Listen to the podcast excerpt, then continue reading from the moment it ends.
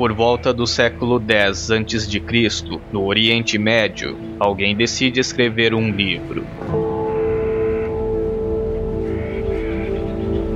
A história conquistou muitas pessoas e nos próximos mil anos continuou sendo escrita por outros, reescrevendo, rasurando e compilando os textos que apresentavam uma teoria para o surgimento do homem.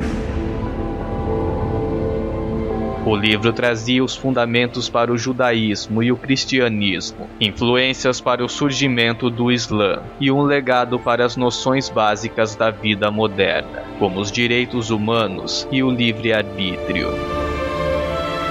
Este livro se tornaria o mais conhecido da história. Bem-vindo ao Promontório Estéreo.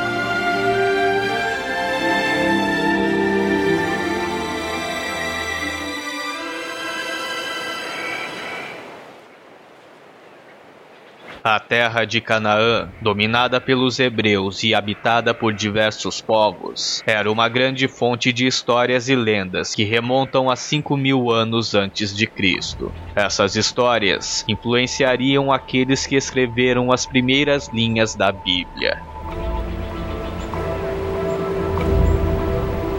Mas os cananeus não foram os únicos a influenciar as histórias do livro sagrado. As raízes da árvore bíblica também remontam aos sumérios, que no terceiro milênio antes de Cristo escreveram a epopeia de Gilgamesh. Essa história, protagonizada pelo semideus Gilgamesh, menciona uma enchente que devasta o mundo.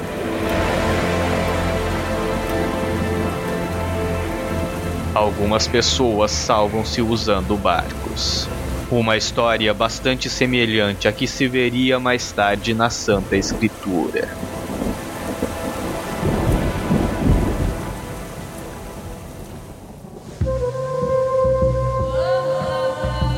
Contudo, a história da Bíblia começou muito antes do estabelecimento de sua forma escrita.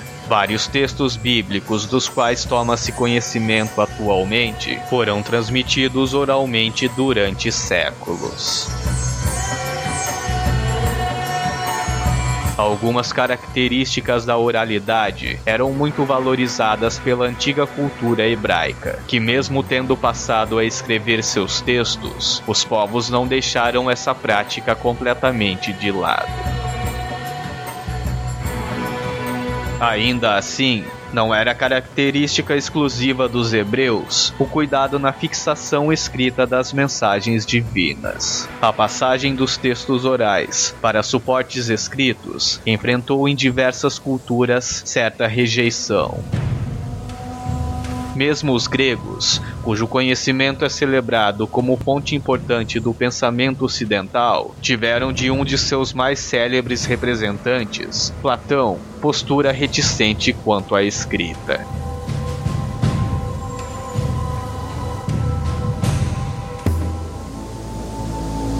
Entre os séculos 10 e 9 a.C., os escritores hebreus começaram a compilar seus textos, formando o livro. Isso acontecera após o reinado de Davi, que teria unificado as tribos hebraicas num pequeno e frágil reino por volta do ano 1000 a.C. Assim, a primeira versão das Escrituras fora redigida nesta época e corresponde à maior parte do que hoje são o Gênesis e o Êxodo. Os relatos javistas mais antigos e os eloístas teriam sido misturados por editores anônimos, e assim a Bíblia tinha sua primeira linha. E no início, Deus criou o céu e a terra.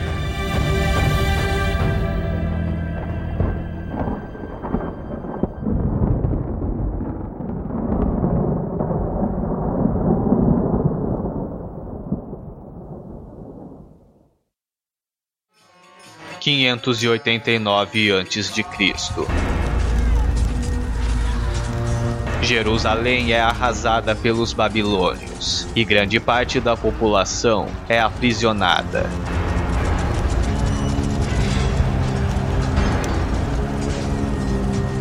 Anos depois, os hebreus são libertados por Ciro, senhor do Império Persa.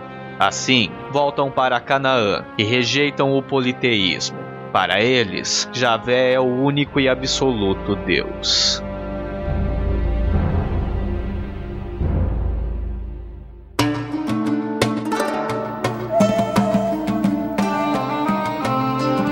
O Pentateuco, um dos três grandes grupos do Antigo Testamento ou a Bíblia Judaica, teve sua versão final em 389 a.C.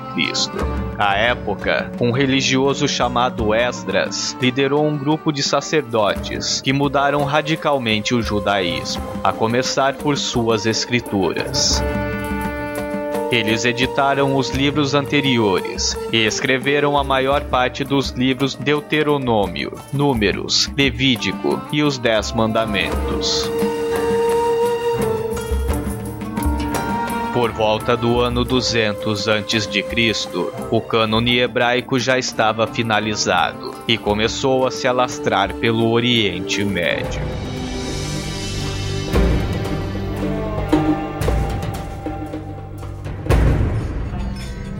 A primeira tradução completa do Antigo Testamento é desta época. Ela foi feita a mando do rei Ptolomeu II em Alexandria, no Egito, grande centro cultural da época. A tradução do hebraico para o grego teria sido realizada por 72 sábios judeus. Assim, os textos ficaram conhecidos como Septuaginta. Também surgiram versões do Antigo Testamento no idioma aramaico, uma língua franca do Oriente Médio naquela época.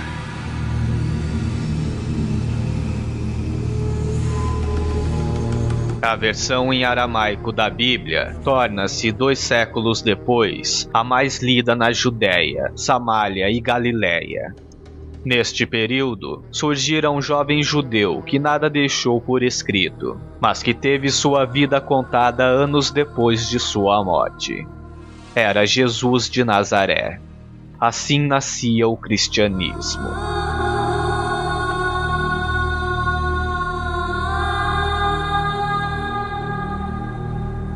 O Novo Testamento parte da Bíblia que se fundamenta da vida de Cristo e seus ensinamentos, também não foi escrito de imediato.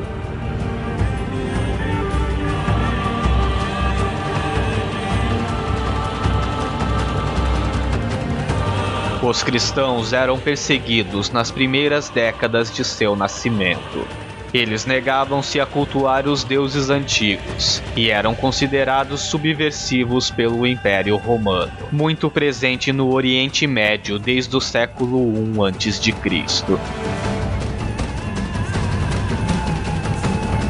Para professar sua nova fé e contar a história e os milagres de Jesus, os cristãos criaram os evangelhos. Mas a maioria dos evangelhos escritos nos séculos I e II desaparecera. O livro era um amontoado de papiros avulsos, enrolados em forma de pergaminho, podendo ser facilmente extraviados e perdidos. Para evitar as perdas, alguns evangelhos foram copiados e recopiados à mão por membros da igreja.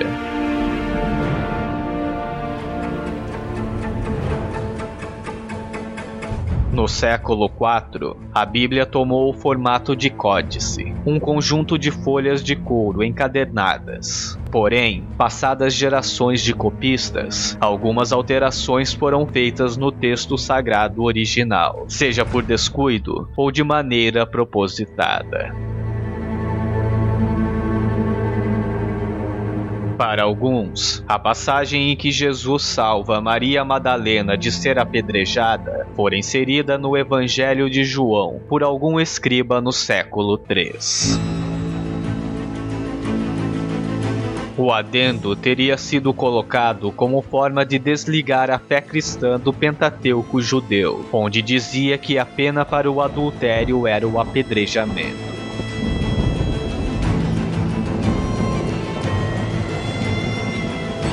Havia, contudo, uma preocupação com relação às alterações nos textos sagrados. Isso era um reflexo das diferentes vertentes e histórias que tornavam praticamente impossível manter o texto imutável.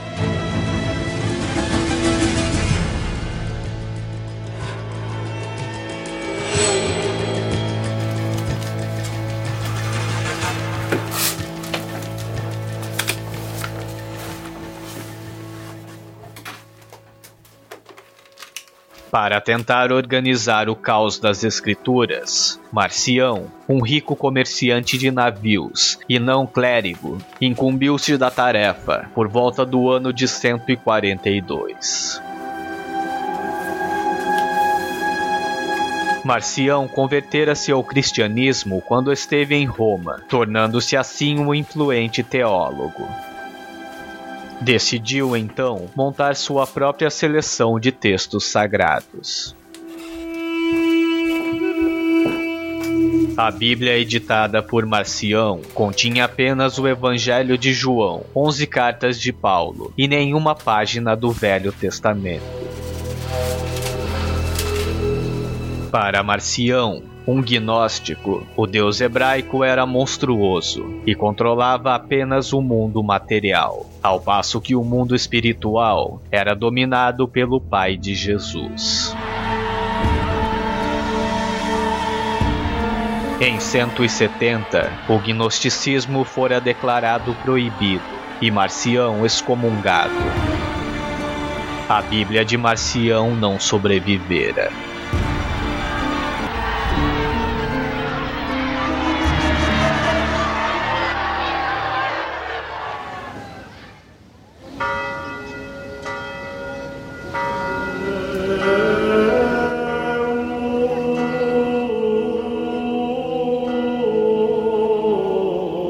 Em 313, Constantino alia-se à Igreja Católica. O imperador pretendia usar a força crescente da nova religião para fortalecer seu império e precisava de uma fé una.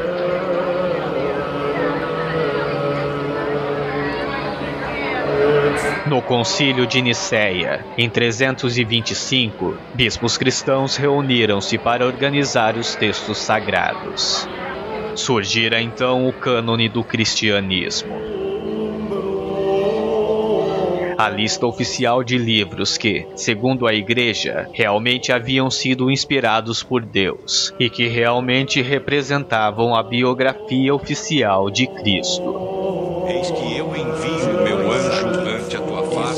Os evangelhos de Marcos, Mateus, Lucas e João. Os textos excluídos foram chamados de apócrifos, e a maioria se perdeu até o surgimento da arqueologia, quando alguns destes textos foram encontrados no Oriente Médio.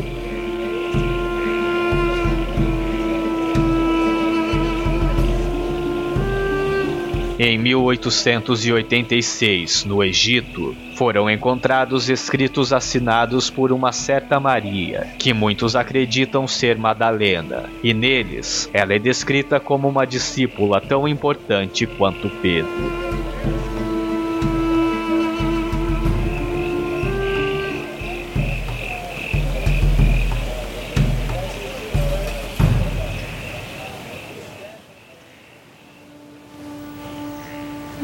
Após a conversão do imperador Constantino, o eixo do cristianismo se deslocou do Oriente Médio para Roma, e a Bíblia precisava ser traduzida para a língua local, o latim.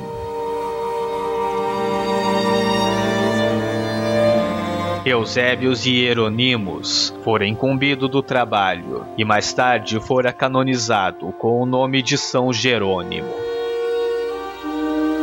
Sob ordens do Papa Damaso, ele viajou a Jerusalém em 406 para aprender hebraico e traduzir o Antigo e o Novo Testamento, um trabalho que durou 17 anos.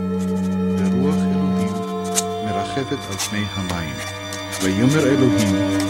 אור. וירא אלוהים A Vulgata, a Bíblia Latina, é desde então o texto oficial da Igreja Romana.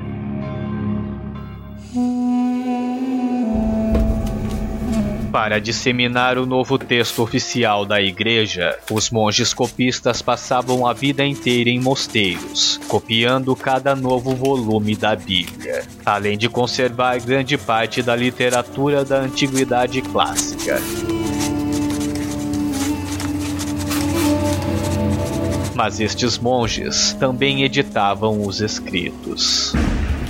No século XV, monges espanhóis trocaram o termo babilônios por infiéis no texto do Antigo Testamento. Um truque para atacar os muçulmanos, que disputavam com os espanhóis a posse da Península Ibérica.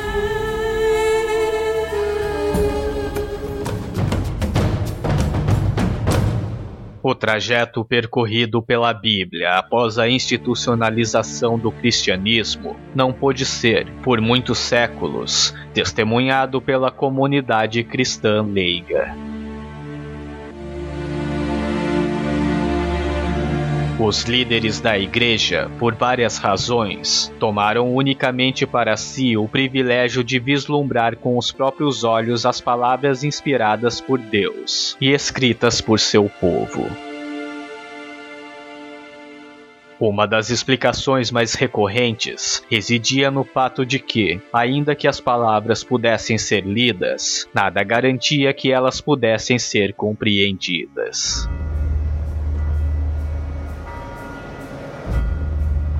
As narrativas mitológicas, heranças da oralidade, recobriam os textos sagrados com um véu de mistério que, não sendo corretamente desvendados, poderiam levar à ruína as doutrinas que sustentavam o então emergente poder da nova religião.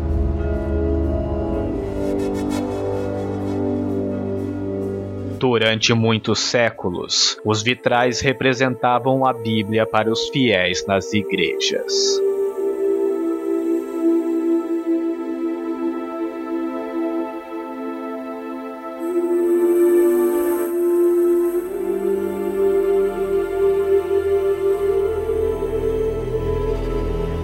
Controle eclesiástico na produção do livro sagrado trouxe, entretanto, mais do que limitações ao acesso popular.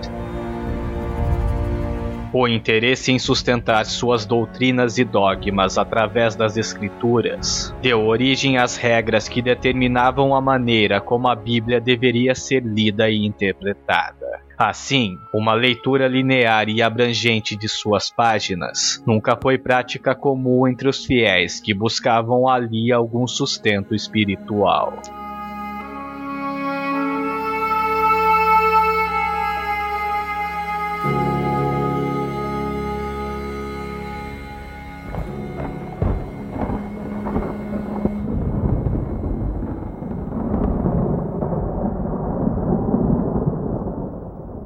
Os séculos XV e XVI testemunharam dois dos acontecimentos que afetariam decisivamente o curso da história no Ocidente: o surgimento da imprensa e a Reforma Protestante. 1455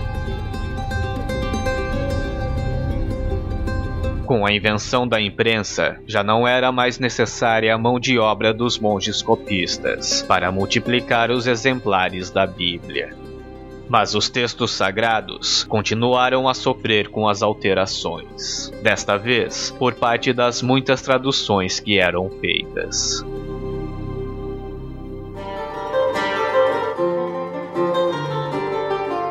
Em 1522, Martinho Lutero usou a imprensa para divulgar sua tradução da Bíblia, que tinha feito direto do hebraico e do grego para o alemão.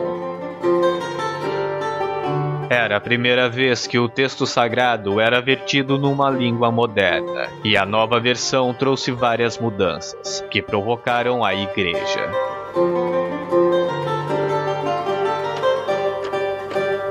Logo depois, um britânico, William Tyndale, ousou traduzir a Bíblia para o inglês. No Novo Testamento, Tyndale traduziu a palavra eclesia por congregação, em vez de igreja, o termo preferido pelas traduções católicas. Tyndale era protestante e procurava assim desafiar o poder dos papas. Em 1536, ele fora queimado como herege.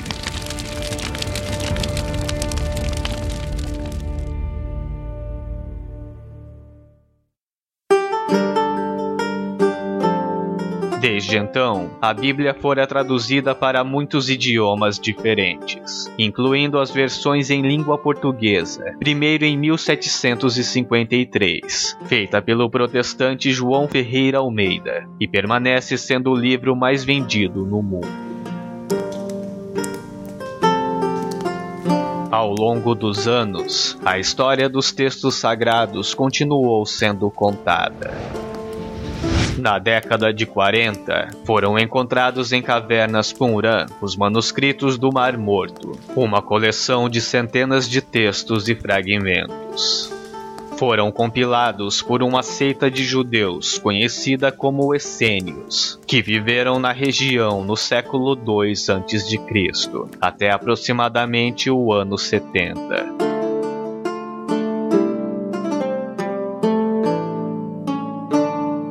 Porções de toda a Bíblia hebraica foram encontradas, exceto do livro de Esther e do livro de Neemias. Os manuscritos incluem também livros apócrifos e livros de regras da própria seita. Trata-se da mais antiga versão do texto bíblico encontrada, datando de mil anos antes do texto original da Bíblia hebraica, usada pelos judeus atualmente. E as diferenças entre as Bíblias ainda podem ser verificadas.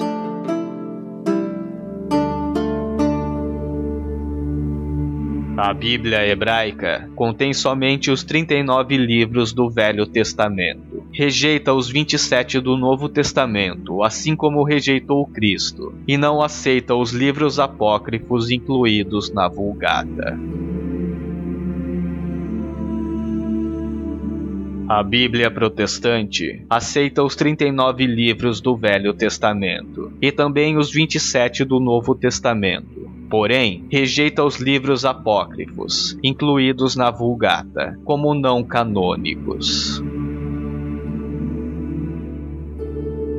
Já a Bíblia Católica contém os 39 livros do Velho Testamento, os 27 do Novo Testamento. Inclui na versão Vulgata os livros apócrifos ou não canônicos, que são Tobias, Judite, Sabedoria, Eclesiástico, Baruque, primeiro e segundo de Macabeus, seis capítulos e dez versículos acrescentados no livro de Esther e dois capítulos de Daniel. Contém ao todo 73 livros completos, mais as adições.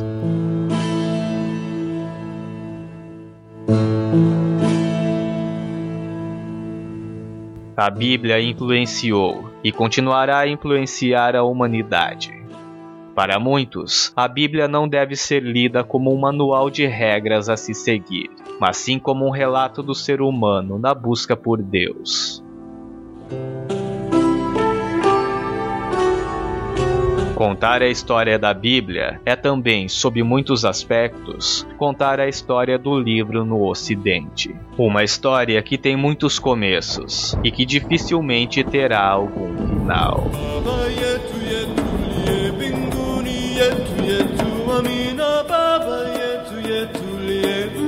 Promontório Estéreo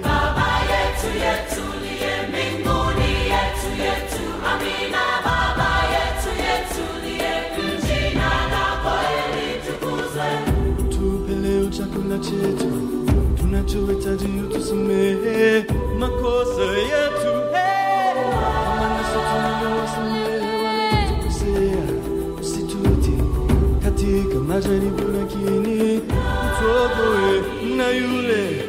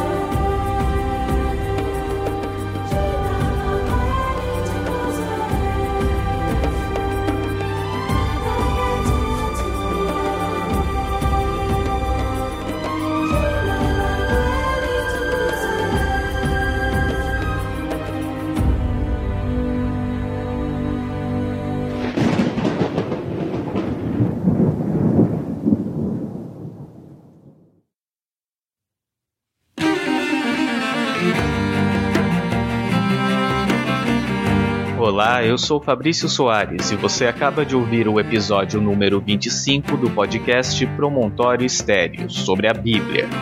Ao fundo você ouve a Blind Purpose, do grupo Break of Reality.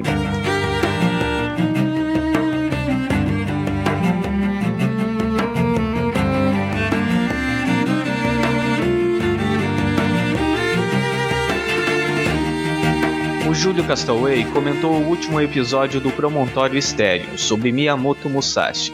Ele diz: Existem muitas lendas e muitas versões alternativas para a história dele, mas acho que a que mais se aproxima da realidade é a que foi narrada no episódio mesmo. Para quem quiser conhecer mais sobre o Musashi e sobre o Japão feudal, existe um mangá chamado Vagabond, que narra as aventuras do samurai de uma forma bem romantizada, mas que não deixa de ser autêntica a figura do personagem. Ele chegou a ser publicado no Brasil pela Panini, embora atualmente se encontre em hiato. Obrigado pela dica de leitura, Júlio, e pela presença frequente nos comentários do Promontório Estéreo.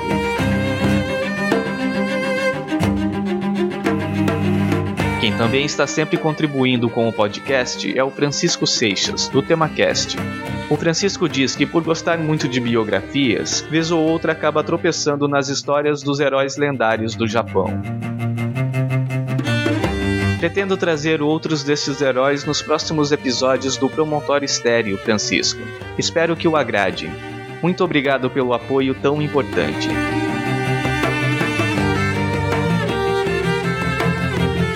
Um abraço ao David Fortuna, que com o episódio se sentiu mais interessado em saber sobre a vida de Musashi. Se você gosta de quadrinhos japoneses, talvez a dica do Júlio possa lhe ser útil. Muito obrigado pelo feedback, David.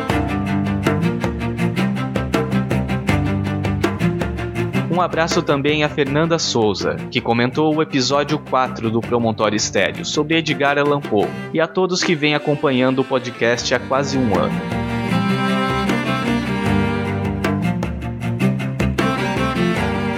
Convido você a também deixar um comentário nos posts dos episódios do Promontório Estéreo. Para isso, acesse promontorioestereo.com.br. Lá você encontrará os posts com informações sobre as trilhas sonoras dos episódios, bem como o feed do podcast e links para as redes sociais. No Facebook é o facebook.com barra promontório estéreo e no Twitter é o arroba promonte estéreo. Existem ainda outras formas de entrar em contato com o Promontório Estéreo. Para dar sua opinião, sugestão, fazer uma crítica ou um elogio, há a opção de enviar um e-mail para promontorioestereo.gmail.com. Mas caso prefira, há no site um espaço para contato.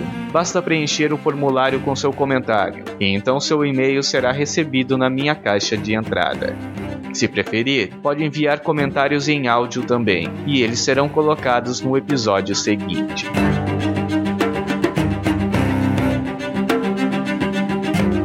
Você também pode ajudar o Promontório Estéreo a crescer, avaliando e comentando o podcast na iTunes Store, como fez o David Fortuna. Mas a melhor forma de ajudar o podcast a ficar mais popular é recomendar para os seus amigos. Não só o Promontório Estéreo, mas todos os podcasts que você gosta. Assim, fortalece-se a mídia. Eu sou Fabrício Soares e até o próximo episódio do podcast Promontório Estéreo.